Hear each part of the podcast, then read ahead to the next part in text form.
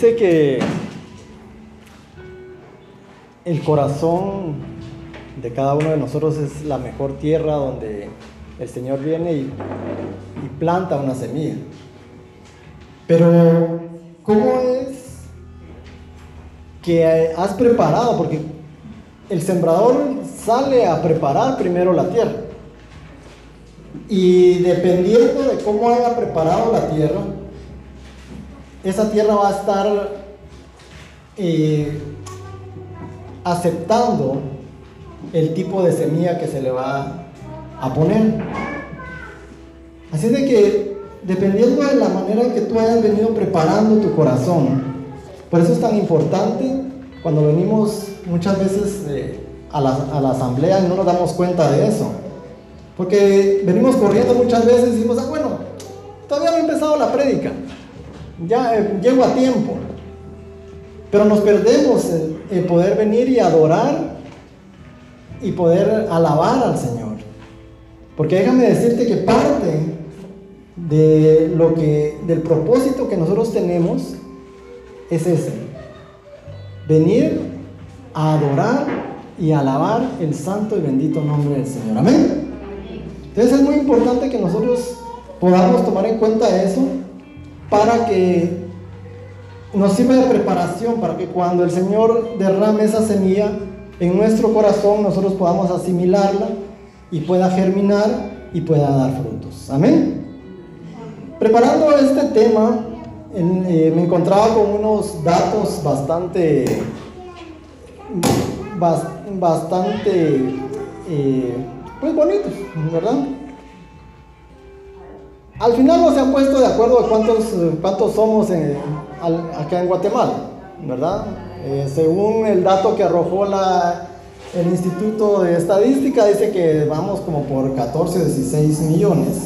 Otros estudios dicen que somos 17 millones. Que somos 17 millones aproximadamente. Entonces, vamos a tomar que una aprox de 17 millones. Pero me daba cuenta de que en esos 17 millones dice que el 45% somos católicos. Imagínense eso. El 45% de esos 17 millones somos católicos. Luego nos siguen, eh, pues, eh, nuestros hermanos, eh, llámenle ustedes, nuestros hermanos separados, protestantes, evangélicos, como usted le quiera llamar. Ellos eh, tienen un 42% de la población de Guatemala que son cristianos, de diferentes iglesias y, de- y denominaciones, ¿verdad? Y de ahí pues ya se desglosan aquellos que se dicen ser ateos, aquellos que no creen en nada, que no son ni chicha ni limonada y que van por el mundo pues eh, sin ningún tipo de creencia. Pero usted de alguna manera se va, se, se emociona al decir, ah bueno, somos el 45%, o sea, somos más los católicos los que, los que habemos, ¿verdad? Pero déjeme decirle que ese- de esos 17 millones, ese 45%, son aproximadamente 7 millones 700 mil personas. Es como 7 millones 700 mil. Imagínense, 7 millones de católicos en Guatemala. Y pues eh, solamente católicos. Solamente católicos. Pero acá viene lo, triste también. Acá viene lo triste porque escuchaba a un sacerdote decir de que el 83% del pueblo católico no está comprometido con la iglesia.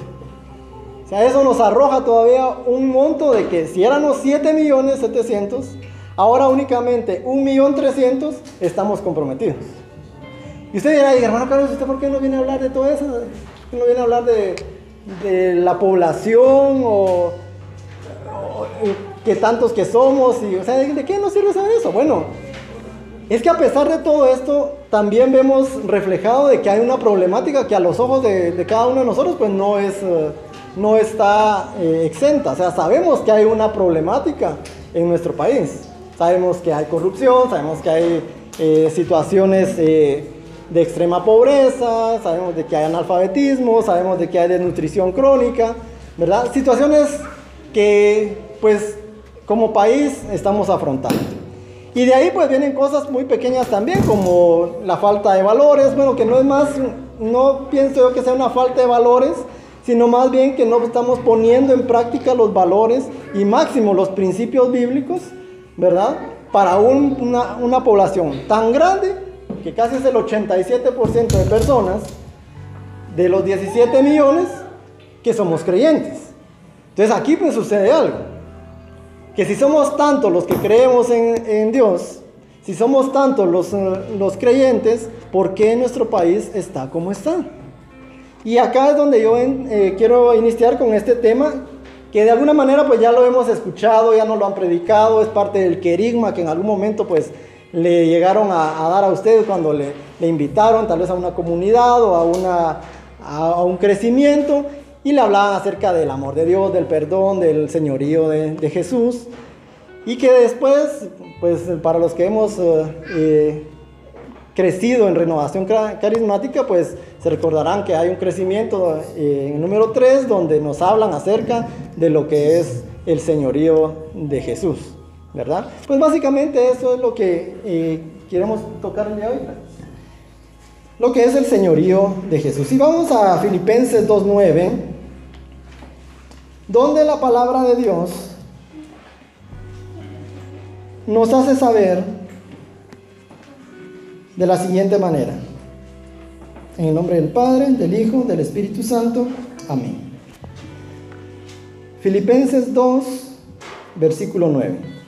Por eso, Dios le dio el más alto honor y el más excelente de todos los nombres, para que el nombre de Jesús doblen la rodilla todos los que están en el cielo, en la tierra y debajo de la tierra.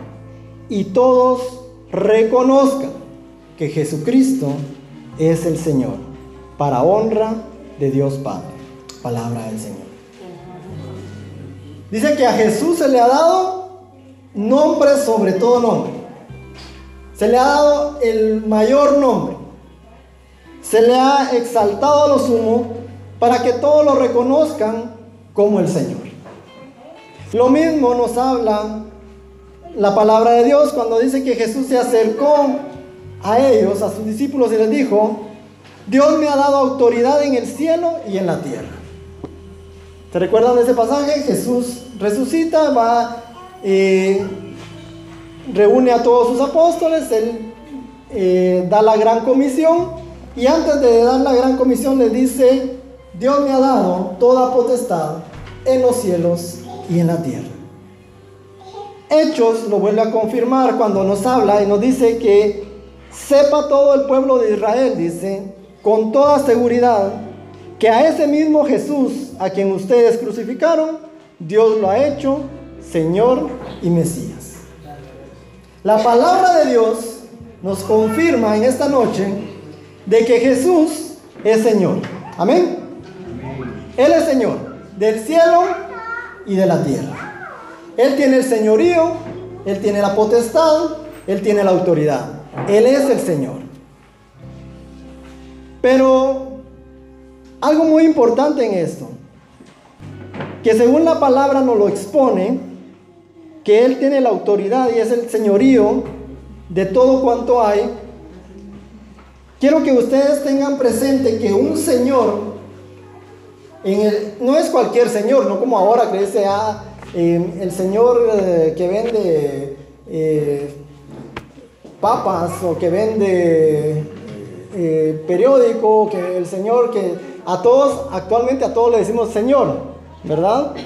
Porque refiriéndonos como a, un, a, una característica masculina, el señor viene a buscarle, en fin, ¿verdad? En la antigüedad no era así, no a cualquiera se le decía Señor. Se le decía Señor únicamente a aquel que tenía autoridad y que tenía potestad. Aquel que bajo su mando, bajo su, cobertura, habían varios esclavos y que el esclavo decía, bueno, más bien el esclavo, el, el esclavo hacía lo que su amo o su señor decía. No era que el esclavo viniera y le preguntara cuando le mandaba hacer algo, que le explicara por qué era que iba a hacer eso. ¿Por qué era que lo mandaba a tal o cual lugar? ¿Por qué lo mandaba a hacer ciertas cosas? En ningún momento el esclavo venía a preguntar, a rebatir o a pedir explicaciones a su señor del por qué lo estaba tratando como lo estaba tratando. El señor podía hacer lo que a él se le placiera con su esclavo. Amén. ¿Vamos ahí? Entonces el señor podía hacer lo que quisiera con sus esclavos. Él no daba explicaciones, tampoco había opción para negociar. En ningún momento el esclavo venía y negociaba con su amo. Simple y sencillamente obedecía. Y esta es otra de las características que un señor tenía, porque al señor se le debía de obedecer. Se le debía obediencia y se le debía el respeto que tenía como señor de esta persona. Ahora bien, aquí viene la pregunta del millón y no quiero que me la respondas. Respóndetela ahí donde tú estás. De esta misma manera, como hemos visto esta, esta imagen, me pregunto, ¿Jesús es tu Señor? ¿Es tu Señor? Cuando tú reconoces a Jesús como tu Señor, definitivamente Él debe de ser el Señor de, de todas tus áreas, no de algunas. Y es que a veces ese es el problema que tenemos muchas veces, de que vivimos una dualidad, una doble vida, porque así lo hemos entendido, porque así nos lo transmitieron, porque creemos que eso es normal, en el cual yo tengo una vida cristiana dentro de la iglesia, pero fuera de ella vivo mi vida como yo la deseo. Hago mi propia voluntad, sigo mis propios deseos y hago lo que a mí se me da la gana. Pero dentro de la iglesia me transformo, soy otro totalmente. Ahí sí, soy el obediente, busco al Señor, lo busco en oración y hay esa cierta dualidad, esa, esa eh, yo siempre lo he llamado como ese divorcio entre nuestra vida natural y nuestra vida espiritual, entre nuestra vida eh, normal del día a día y nuestra vida cristiana, que no debería de existir, porque o somos de la luz o somos de la oscuridad, o tenemos como Señor a Jesús o no lo tenemos, o es izquierda o es derecha, o es arriba o es abajo, siempre existen los diferentes ángulos. Siempre hay algo en contra de lo otro. Está la luz y está la oscuridad. Está adentro y está afuera. Está arriba, está abajo, está adelante, está atrás. ¿Dónde se encuentra? Cada uno de los que somos, nos hacemos llamar cristianos. Porque ahí tiene mucho que ver los datos que arrojaba al, al principio. Porque ¿cómo es posible que habiendo tantas personas que creemos en el Señor, no estemos impactando este mundo? Porque dígame usted si no, si hay un 87% de personas creyentes, ¿no cree que el país tendría que ser otro? Que no deberían de haber robos, que no deberían de haber mentiras, que no deberían de haber divorcios, que no deberían de haber muerte, que no deberían de haber tantas, tantos asesinatos. ¿No cree usted que si hay un 87% de la población, únicamente el restante sería el que estaría haciendo esa situación tan caótica en nuestro país? Pero si esto está sucediendo es porque tal vez ese 87%, independientemente de si son católicos, si son evangélicos, si son de otras religiones o otras denominaciones, no estamos impactando el país como debiera de ser. ¿Pero por qué? Porque todo reside en esto. Que muchas veces cuando nosotros venimos al Señor, y vamos a hacer una pequeña cronología de cómo es que venimos al Señor.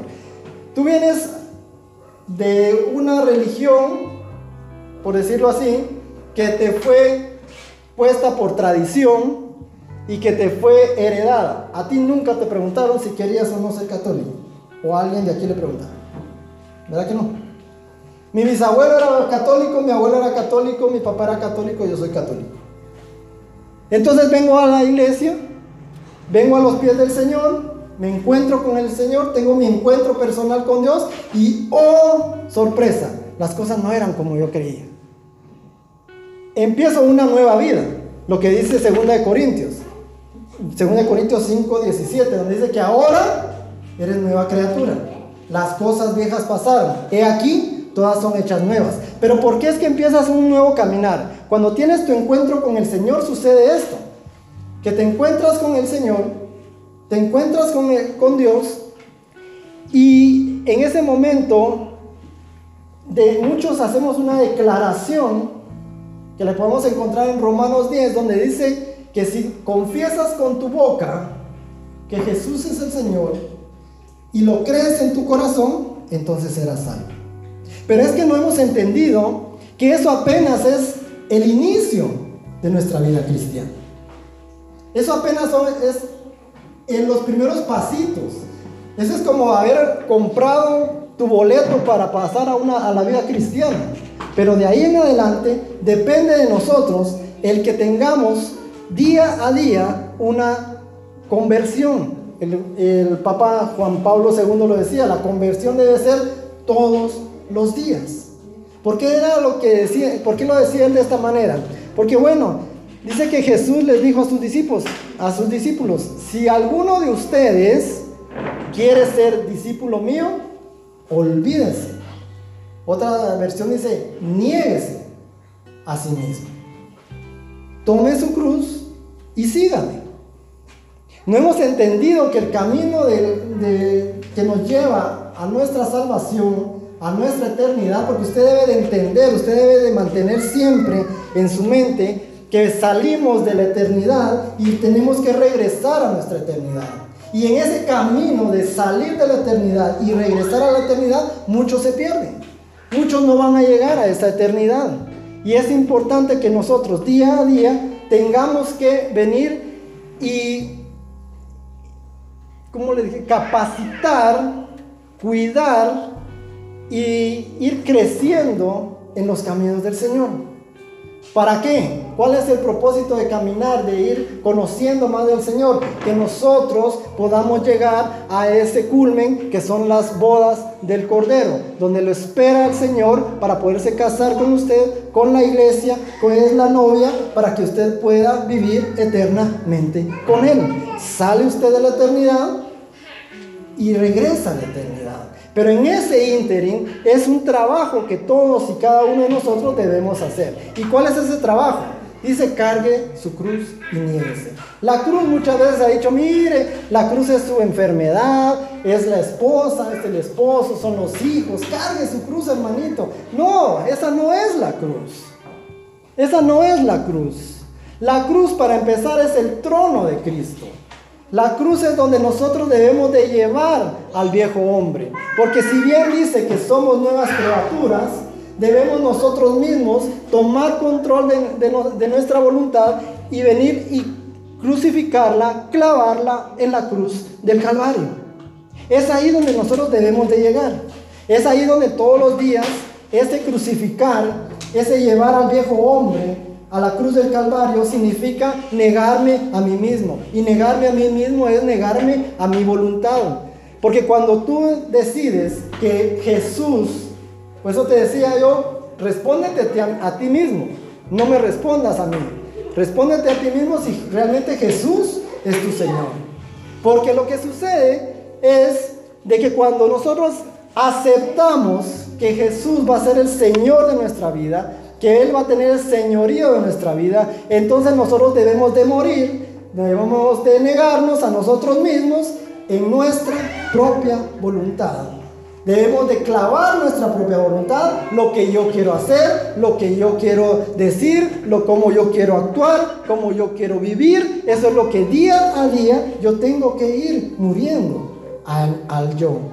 Quitar de mi vida el yo el yo quiero. Y muchas veces actuamos básicamente en nuestra vida cristiana en base a nuestra voluntad. Y dígame si no, nosotros venimos acá a la iglesia, nos acercamos a la iglesia, nos acercamos a nuestra comunidad y lo que buscamos es, Señor, sáname. Señor, dame. Señor, bendíceme. Señor, yo quiero. Señor, ayúdame. Todo es yo, todo es yo, todo es yo. Cuando usted, y no le digo, ni le quito su derecho de pedir. Vamos con esto. En ningún momento le estoy diciendo, debe quedar vetado el hecho de que usted venga a pedirle al Señor en la iglesia. No, no, no, no, no. en ningún momento. Usted tiene todo el derecho de pedir, pero no desde su yo. Usted tiene que aprender a que acá primeramente viene a adorarle a Él, a alabarle a Él, a bendecirle a Él y a darle honra a Él. Y entonces Él va a hacer lo que usted desea que haga en su vida. Pero es necesario que matemos todos los días ese yo. El negarme es muchas veces, eh, vivimos en esa propia voluntad de nosotros. Por ejemplo, yo, por mi voluntad, yo, yo quiero estar más tranquilo en mi casita porque está lloviendo y no, no, no, yo estoy más cómodo acá. Mejor el siguiente viernes vengo. No hay un compromiso. Cuando no me niego, no hay un compromiso para con Cristo. Ya es que aquí usted no viene por quedar bien con el hermano Otto. Usted no viene acá por quedar bien con el hermano que tiene a la par. Usted viene acá por quedar bien con aquel que dio la vida por usted en la cruz del Calvario. A eso es al que usted viene. Cuando usted sabe, entiende, tiene ese conocimiento de que usted viene para adorarle a Él, para bendecirle a Él, para glorificarle a Él, no importa ni la hora, ni el tiempo, no importa el, el ambiente, no importa la situación, no importa si le sale a última hora una una invitación o cualquier cosa, usted dice, mi voluntad está clavada en la cruz de Cristo y la, yo hago la voluntad de Dios y la voluntad de Dios es de que yo me congregue, de que yo crezca y de que yo reciba instrucción de parte de Dios. Amén. Amén. Eso es lo que no hemos entendido. Entonces, ¿por qué es entonces que ese 87% de creyentes no hemos impactado, no hemos sido luz, no hemos sido sal, no hemos sido lo que el Señor quiere que seamos para este mundo? Porque de alguna manera no hemos entendido de que es nuestra voluntad la que está reinando. Es nuestra voluntad la que está en el trono. ¿Verdad? Nosotros tenemos dentro de nosotros hay un trono y es el yo el que está gobernando. Es el yo el que está diciéndome qué es lo que debo y qué es lo que no debo de hacer. Es el yo el que está decidiendo por mí y no la voluntad de Dios. Es por eso que también muchas veces no vemos la bendición de Dios en nuestras vidas. Porque no buscamos hacer la voluntad de Dios, sino es nuestra propia voluntad la que está rigiéndonos. Y es interesante porque en ese caminar, cuando tú te, cuando, como dice la palabra, eres nueva criatura, tú te conviertes en un odre nuevo. En un odre nuevo. ¿Han escuchado esa palabra? ¿Han escuchado cuando Jesús dice que eh, no se puede echar vino nuevo en odre viejo? Sino que para echar un vino nuevo debe haber un, odre nuevo, pues para que el Señor venga a hacer su voluntad en tu vida es necesario que ese odre viejo, que ese hombre viejo quede clavado en la cruz del Calvario y automáticamente te conviertas, cuando estás haciendo, buscando la voluntad de Dios, te conviertes en ese odre nuevo donde el vino de Dios viene a renovar, viene a, a restaurar y viene a bendecir tu vida. Es por eso tan importante que tengamos en cuenta eso. Porque no podemos, entonces ahí entra aquella otra palabra donde no, podemos nosotros venir y ponerle un remiendo viejo a un vestido nuevo. Porque el Señor te ha venido a poner un, eh, un vestido nuevo. El Señor ha venido a revestirte, ¿verdad? De, de, una vida nueva en Cristo. Pero no podemos vivir la vida en Cristo con una, un pie en las cosas del Señor y un pie en las cosas del mundo. No podemos hacer ambas cosas.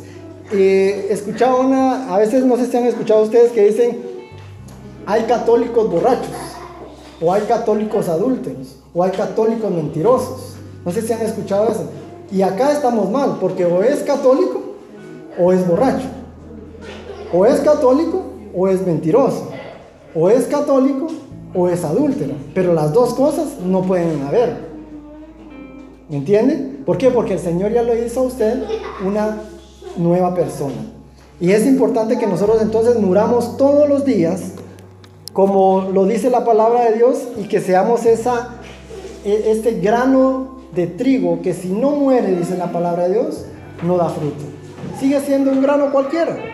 Pero el grano para poder dar fruto es necesario que muera, que entre en la tierra y de la misma manera nosotros día a día debemos de ir eh, pues matando esa, esa, eh, esa voluntad que, que muchas veces no nos permite ir avanzando. Es importante tener eso y ojo con esto. Así de la misma manera en que a Jesús, el enemigo, no quería que fuera a la cruz, ¿verdad? Porque recordarán ustedes que desde el principio, cuando Jesús empieza su ministerio, él, empieza, él se va al, al desierto y el enemigo siempre le ofreció de todo con tal de que no fuera la cruz. Esa era la idea del enemigo. De la misma manera, en el trayecto, Pedro le dice a Jesús que no vaya a la cruz. De la misma forma, todos le gritaban, bájate de esa cruz. Los, ladrones le decían, ¿acaso no eres Dios para que nos, te bajes y nos bajes de esa cruz? Dese cuenta cuál es el clamor del enemigo. El clamor del enemigo es de que usted, de la misma manera en que Jesús, no vaya a la cruz a clavar al viejo hombre. Que no vaya a la cruz a, a dejar la vieja forma de vivir que no va, a hacer lo posible para que usted ni siquiera tome la, decisión para poder venir y hacer un cambio en su vida. Ese es el clamor del diablo, ese es el, clamor del enemigo. Y él va a tratar la manera de, que usted ni tome la, decisión y que tampoco, si usted ya está clavando eh, al viejo hombre, las viejas costumbres, en la cruz va a hacer que usted se baje. No, hombre, ¿para qué lo vas a hacer? No, hombre, ¿para qué lo vas a, te vas a meter a eso? No, hombre, que mira que eso es para, eh, eh, te van a decir aleluya, eso es para fanáticos. No, hombre, mira que Dios te ama de todas formas. Dios te va a perdonar de todas maneras. Ese es el clamor del diablo y tenemos que tener mucho cuidado. ¿Y sabe por qué? Porque sabe que en el momento en que usted se baje de esa cruz, en el momento en que usted ya no vaya a esa cruz a clavar aquellas imperfecciones que usted sabe que día a día van a ir eh, surgiendo. Porque eso sí le digo, no crea que únicamente por haber hecho la oración de aceptación del Señor, ya todo está, está dado con el Señor. Muchas veces va, usted va a encontrar, va a decir, ah, esta forma de pensar yo no se la entregué al Señor. Entonces todos los días usted le va a ir entregando cosas nuevas. El Espíritu Santo le va a ir eh, sacando a luz todas aquellas imperfecciones, todo aquello que usted debe cambiar, el mal humor, el mal temperamento, las malas palabras, eh, en fin, todas esas situaciones, los celos, los rencores, todo eso, para que usted cuando se manifieste esa situación, usted diga, yo lo voy a llevar a la cruz. Y esto se lo voy a entregar, esta área también se la voy a entregar al Señor. Esta área también voy a hacer que el Señor sea mi, mi Señor, que yo le voy a obedecer ahora en esta área. Si me gustaba el chisme, oh, estoy cayendo otra vez en chisme, pues ahora le entrego, Señor, esta área también y muero a mí mismo y, no, no, vuelvo a caer otra vez en chisme. Entonces, es, ese es el caminar diario que nosotros tenemos. Pero el enemigo va a querer truncarlo. ¿Y sabes por qué? ¿Sabes por qué el enemigo no va a querer que tú llegues a ese punto? Porque Él sabe que cuando tú te bajas o incluso ni siquiera vas y Él logra que ni siquiera te acerques a la cruz, te está quitando el poder y te está quitando toda la victoria que Cristo va a hacer en tu vida.